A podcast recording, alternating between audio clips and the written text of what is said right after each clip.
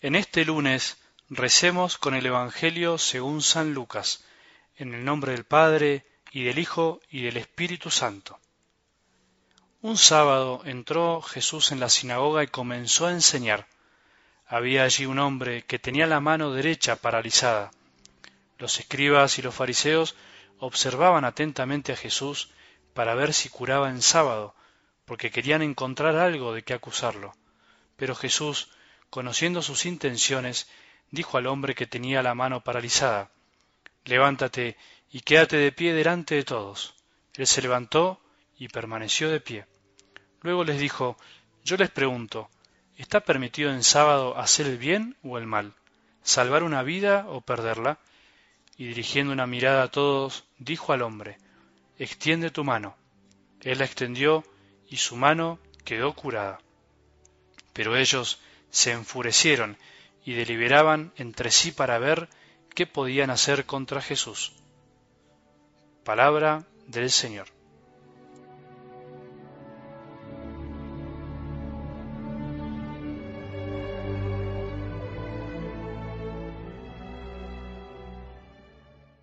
Fue un poco fuerte terminar el Evangelio de ayer domingo escuchando de la misma manera cualquiera de ustedes que no renuncie a todo lo que posee, no puede ser mi discípulo. Suena un poco demasiado exigente, por eso es algo que hay que aprender a escuchar, digerir, pero al mismo tiempo abrazar para poder vivirlas. En realidad deberíamos pensar que Jesús nos enseña a ser sensatos, o sea, a no embarcarnos en una misión, en un proyecto sin tener en cuenta cosas básicas.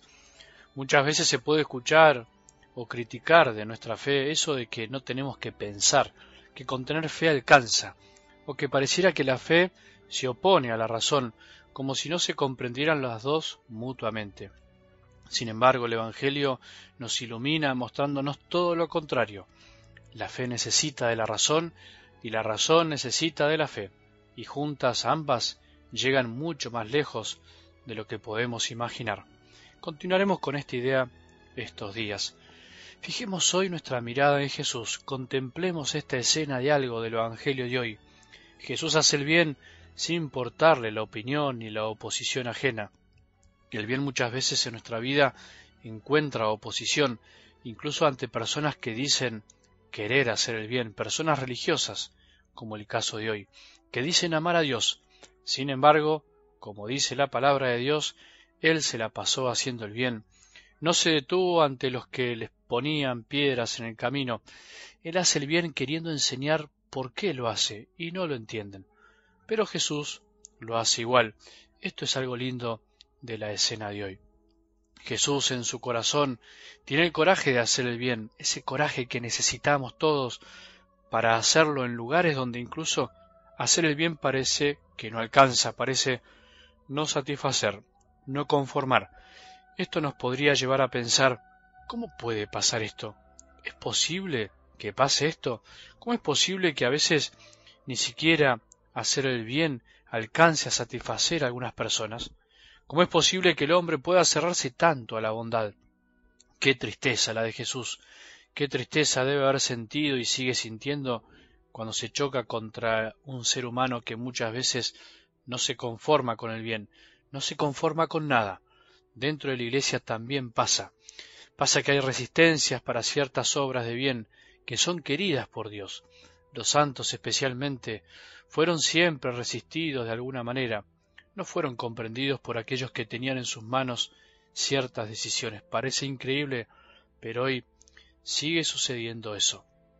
Por eso, aprendamos esto de Jesús, la decisión, el coraje para hacer el bien, cuando tenemos claro lo que debemos hacer, siempre utilizando medios buenos, no dudemos en nuestro trabajo, no dudemos en nuestra casa, no dudemos en la calle, en el viaje, en, el, hacer el bien, pero hacerlo bien.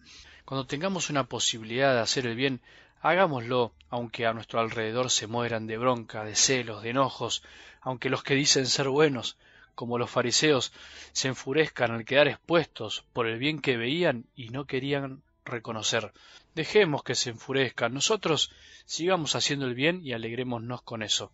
Como dije anteriormente, los santos también fueron criticados e incomprendidos. Esto no quiere decir que la crítica y la resistencia es signo de estar por el buen camino.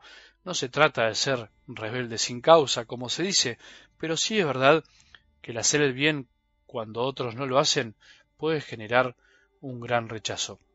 Lo segundo para pensar es la actitud increíble de los fariseos. Parece mentira, pero no, es verdad, es posible tanta cerrazón incluso cuando alguien ve un milagro.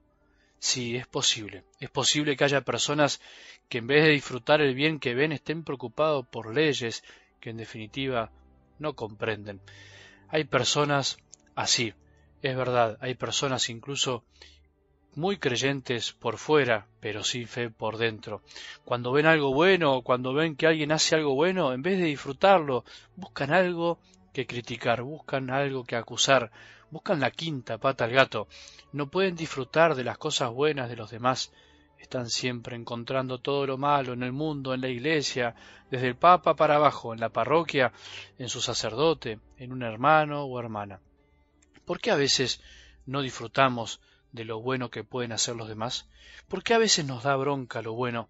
Preguntémonos si no nos pasa eso a veces. Hay gente amarga por naturaleza, que no disfruta del bien, porque en el fondo tiene envidia, la envidia que no nos deja disfrutar. Hay personas que son incapaces de felicitar o alegrarse con las cosas lindas que puede hacer el otro. ¿No será porque a veces nos creemos que somos los únicos que podemos hacer el bien y lo hacemos mejor que el otro? También hay mucho fariseísmo dentro de la Iglesia y en todos los que nos creemos que tenemos la medida de las cosas y cómo deben ser. Jesús, con su coraje y libertad, nos ayude en esta actitud. ¿Cómo hacerlo? Hagamos hoy y durante la semana el ejercicio de felicitar y alegrarnos con el bien que vemos alrededor, con las cosas buenas que hicieron los demás. Acordémonos, hay muchas cosas buenas fuera de nosotros, de tu grupo, de tu parroquia, de tu movimiento.